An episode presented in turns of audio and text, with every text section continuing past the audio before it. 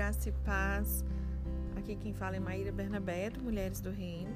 Vamos dar continuidade ao estudo atual do Clube de Leitura. Estamos estudando o livro de Leonardo Ravenhill, Por que tarda o pleno avivamento? Nós vamos estudar hoje o capítulo 2, que tem o título A Oração que Toca a Eternidade. A estatura espiritual de um crente é determinada pelas suas orações. Sim. O pastor ou o crente não necessariamente precisa, né, ser alguém com um dos cinco dons ministeriais, enfim, o cristão, o crente que não ora, ele pode até não estar desviado, mas ele está se desviando. É um processo, né? Nós até falamos no último estudo que todo declínio espiritual começa com a negligência da oração. Então, já tem aqui um primeiro ponto para você colocar um alerta aí. Como está a sua estatura espiritual? Ela é determinada pelas suas orações. Não é só isso, mas é um dos pilares, né? E aí, se você não ora, você está num processo de desvio. O final desse caminho, entende? O púlpito pode ser uma vitrine onde o pregador exibe os seus talentos. Isso acontece, infelizmente, né? Mas no aposento da oração, nós não temos como dar um jeito de aparecer.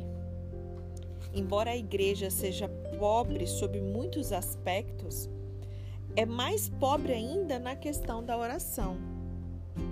Contamos com muitas pessoas que sabem organizar, mas desse monte aí, poucas estão dispostas a agonizar.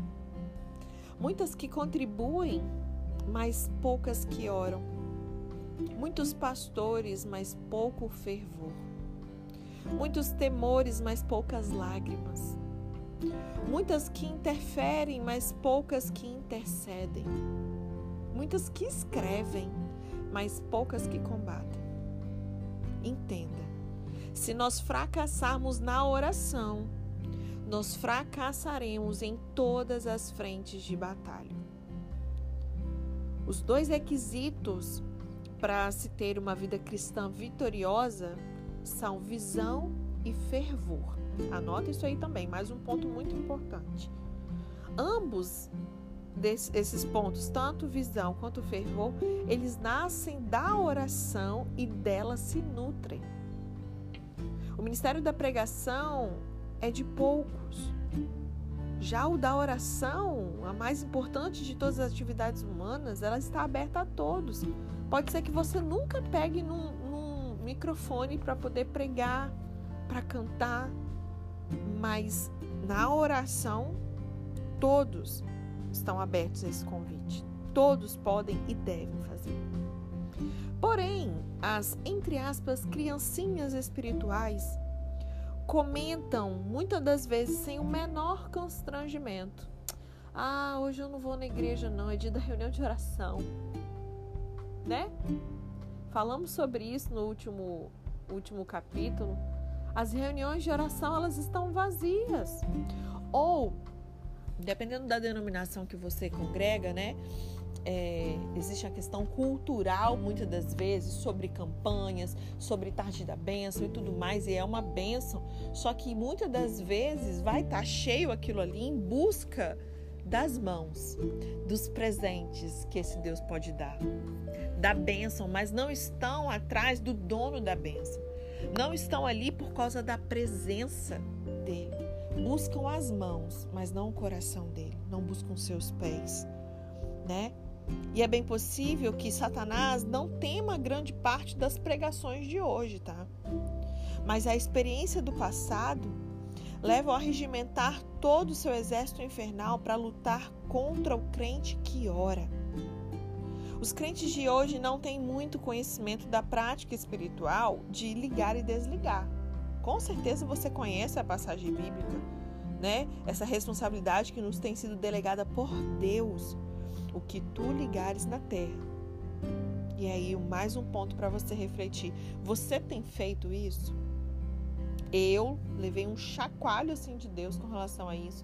Já tem um tempo que eu tenho estado incomodada com a ausência de algumas práticas é, durante a oração, posicionamento, sabe? Se mover na oração com o entendimento espiritual que nós já temos, que já conhecemos o que a palavra diz. E muitas das vezes oramos, mas não oramos na posição que nos, que nos é devida. Temos feito isso? Que ligares na terra. Olha o poder que Deus nos concedeu e quantas vezes nós negligenciamos isso. Embora essa responsabilidade nos tenha sido delegada por Deus, Deus ele não desperdiça o seu poder. Se quisermos ser poderosos na obra dele, nós temos de ser poderosos com ele. O mundo ele está marchando para o inferno a um ritmo muito frenético e rápido. Que se comparado aos modernos aviões supersônicos, né? Eles esses aviões iam até parecer meio tartarugas mediante a velocidade que o mundo está indo nesse ritmo tão rápido, direto para o inferno. Só que, para nossa vergonha, nem recordamos muitas das vezes quando que foi a última vez que nós passamos uma noite toda em oração a Deus, suplicando que Ele derrame sobre nós um avivamento que abale o mundo. Muitas das vezes não temos compaixão pelas almas. O coração de Deus, ele pulsa pelas nações pelas almas e nós indiferentes, na inércia. Como sabe assim, muitas das vezes podemos até de madrugada estar orando, mas pelos próprios problemas, as próprias batalhas pessoais. Estamos pensando que os andaimes são um prédio. As pregações de hoje, com a sua falha interpretação das verdades bíblicas, obviamente que o autor, quando ele menciona sobre isso, né? Ele fala de uma maneira generalizada. Nós sabemos que não são todos os púlpitos, amém? Né? Mas se a gente fizer assim um raio-x, é, pegar os púlpitos brasileiros de uma grande maioria, a gente vai ver que ele tem toda a razão. E olha que esse livro não foi escrito hoje. Não foi escrito em 2021, 2020, né? Foi em 1959, se eu não me engano. Falei aqui com vocês no primeiro dia. As pregações de hoje com sua falha interpretação das verdades bíblicas, nos levam a confundir agitação com unção. É ou não é, gente? E também comoção com avivamento. O segredo da oração não está ali no nosso ajuntamento ali, óbvio que ali vai ser resultado de esse juntar dessas tochas isoladas que quando se junta realmente a chama tem que ser grande. Mas o segredo da oração é o orar em secreto. Porque não adianta nada eu querer chegar lá incendiada no culto, na reunião de oração, numa conferência, nos cultos dominicais, se eu não faço isso durante a semana, dentro da minha casa, no meu secreto. Não vai ter fogo suficiente. Outra coisa, quem se entrega ao pecado para de orar. É o que ele nos afirma aqui. E aí, muitas das vezes, a gente é, pensa assim, ah, aquele que se entrega ao pecado.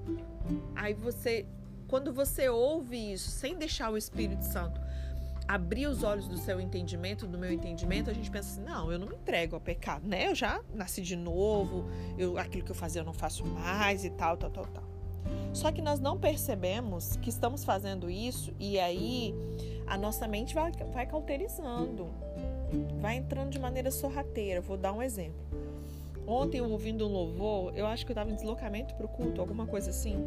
E eu tinha, estava ouvindo um louvor, aquele louvor que diz que, é, com base em Abacuque, né? Que ainda que a figueira não floresça, é, eu me alegrarei. E aí, eu conversando com, com meu marido, né? Eu falei assim: como muitas das vezes somos mentirosos, né? Quando a gente lê na palavra sobre aquele que mentia, não minta mais e tudo mais, aí você olha na sua vida como um todo e você já não fala mentira para as pessoas e tudo mais, a gente fala, ok, nossa, né, não faço mais isso, já abandonei essa velha vida. Só que nós continuamos a praticar a, o pecado da mentira quando nós cantamos coisas, dizemos coisas que nós não praticamos. Eu não sei você, mas nem todas as vezes que eu passei por dificuldades eu me alegrei. E quantas vezes a gente canta essa música e se você olhar, dependendo da estação que você está vivendo, todavia me alegrarei. E aí, será? ainda que a figueira não floresça, eu ainda assim me alegrarei. E ali eu fui confrontado pelo Espírito falar: olha, fica atenta. Né? Então, queria compartilhar essa experiência com vocês para poder mais uma vez, eu sempre gosto nos nossos estudos, tentar abrir a nossa visão ao máximo. Sabe, sair da religiosidade e entrar num relacionamento profundo, real, verdadeiro, visceral com Deus, com o Espírito Santo. Porque se a gente permitir esses detalhezinhos que passam despercebidos, ele vai nos alertar, como ele fez comigo. Né? Então, é, se nós não percebermos, com o tempo você vai diminuir uma oração aqui, diminuir um tempo secreto ali, diminuir o devocional aqui, fazia todo dia, já não faz mais, não tá dando tempo, a agenda tá cheia, pá, pá, pá. aí quando vai ver, é isso aqui, ó, aquele que, ó, que aquele que ora para de pecar. E o contrário também é verdadeiro. Você vai diminuindo esse tempo de oração, de secreto, uma série de coisas, você começa a pecar coisas que você não percebe. Umas percebe, outras não, né? Então aqui um ótimo remedinho para combater o pecado, oração.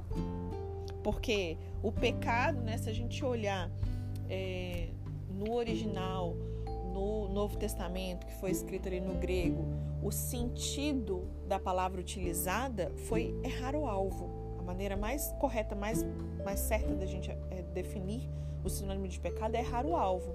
Então você está tentando acertar, você mirou ali, mas errou o alvo, né?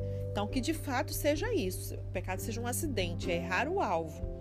E não assim por estarmos numa inércia, distraídos, numa apatia espiritual, adormecidos. Amém? O fato é que somos pobres, mas não humildes no de espírito. Há pouco tempo eu tive o privilégio de ouvir um irmão da, da igreja que eu congrego ministrar sobre no Sermão do Monte e ele mencionou, trabalhou todo, todo esse assunto na pregação inteira sobre os humildes, os pobres de espírito, os humildes de espírito, que Jesus fala ali no Sermão do Monte. Gente, como falta isso hoje em dia? A oração ela é profundamente simples e ao mesmo tempo ela é profunda. É uma forma de expressão tão simples que até uma criancinha pode exercitar mas é igualmente tão sublime que ultrapassa os recursos da linguagem humana, esgota muitas das vezes nosso vocabulário. Lançar diante de Deus uma torrente de palavras não irá necessariamente impressioná-lo ou comovê-lo, não é sobre a sua eloquência. Uma das mais significativas orações do Antigo Testamento foi feita por uma pessoa que não pronunciou palavras. 1 Samuel, capítulo 1, verso 13, diz assim: Seus lábios se moviam, porém não se lhe ouvia voz nenhuma. De fato, Ana aqui né, não tinha grandes dons de oratória. Sem dúvida, muitas das vezes, Maria, não estou conseguindo orar, mas existe aí dentro gemidos inexprimíveis.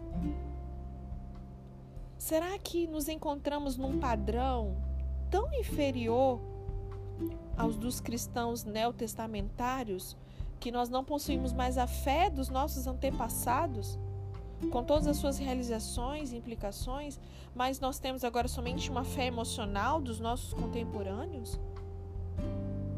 A oração é para o crente o que o capital é para um homem de negócios. É a mesma coisa se você perguntar para um avião voar, qual, qual que é mais importante, a asa direita ou a esquerda? As duas, ele não consegue voar com uma asa só. É a mesma coisa, o que, que eu preciso? Ler a palavra ou orar? As duas coisas. Né? Não dá para ficar sem oração. Não se pode negar que a maior preocupação da igreja, muitas hoje, são as finanças. E, no entanto, esse problema que tanto inquieta as igrejas modernas era o que menos perturbava a igreja do Novo Testamento, ali da igreja primitiva. Hoje, muitos dão mais ênfase à contribuição. Só que se nós repararmos, ainda que houvesse contribuição, a ênfase era dada à oração. Precisamos voltar à origem, aprender com os nossos antepassados, reestudar Atos quantas vezes for necessário. Inclusive, estou terminando de subir os áudios, né? Já estamos no áudio 23, eu acho, do estudo que nós fizemos é, no início do ano passado, se eu não me engano, acho que foi no início da pandemia, quando nós reestudamos Atos, né? No grupo Talmidim. Você que está aqui no clube de leitura e não participa do grupo Talmidim, tem tanto no Spotify, só pesquisar lá, Talmidim. E também tem um grupo exclusivo no WhatsApp também, somente para o estudo da Bíblia, que é o Talmidim. Né? O nosso próximo estudo, que a gente inicia semana que vem, vamos estudar o Evangelho de Marcos. Eu estou terminando de subir os áudios de Atos. Essa semana a gente termina em nome de Jesus e vamos retomar lá os nossos estudos. Né? Então nós precisamos estudar o livro de Atos quantas vezes for necessário para identificar onde é que a gente está errando. E dali correr para as outras cartas paulinas também, né? Dos outros apóstolos, obviamente. Em nossos dias, são muito poucos os que estão dispostos a assumir a responsabilidade de orar e, mais do que isso, orar inspirados pelo Espírito. E para esse tipo de oração, não há substitutos. Nós temos que orar, senão nós pereceremos. Amém? Ao final de cada capítulo, vocês já sabem, tem algumas frases aqui. E deixa eu ver aqui qual delas eu vou ler pra gente hoje. É... Vamos aqui, ó. Essa aqui, ó. Chadwick, acho que é assim que fala o autor. A pior maldição que um povo pode sofrer é ter uma religião movida à base de mera emoção e sensacionalismo. Meu Deus, parece que ele está falando da igreja do século XXI, né? A ausência de realidade espiritual já é trágica, mas o aumento da falsa espiritualidade é pecado mortal. Meu Deus do céu. Acho que eu vou ler todas hoje, hein, gente? Deixa eu ver aqui. Apóstolo Paulo, né? Sede fervorosos no espírito, servindo ao Senhor. É, Forsyth, acho que é assim que fala, seria muito bom se nos libertássemos da ideia de que fé é uma questão de heroísmo espiritual, que apenas alguns cristãos seletos conseguem ter. Ai, aquela irmã ali né? tem mais fé, a irmã do coque.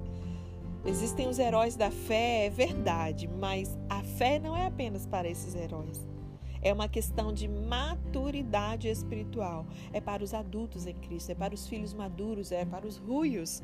Né? Também fizemos um estudo ano passado maravilhoso, uma sequência, na verdade, foi sobre obediência, sobre maturidade. Estudamos o livro de Drummond Lacerda.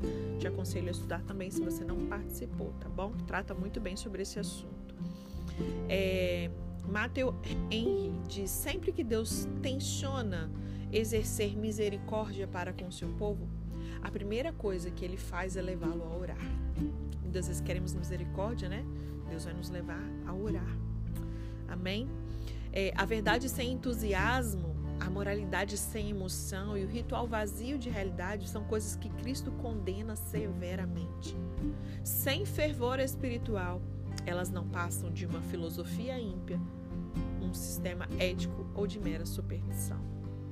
Criticamos muitas das vezes, né? Mas estamos vivendo muitas das vezes dentro da religião a mesma coisa. E para finalizar, Gordon Watt disse: Portanto, o chamado da cruz é para que nós participemos da paixão de Cristo.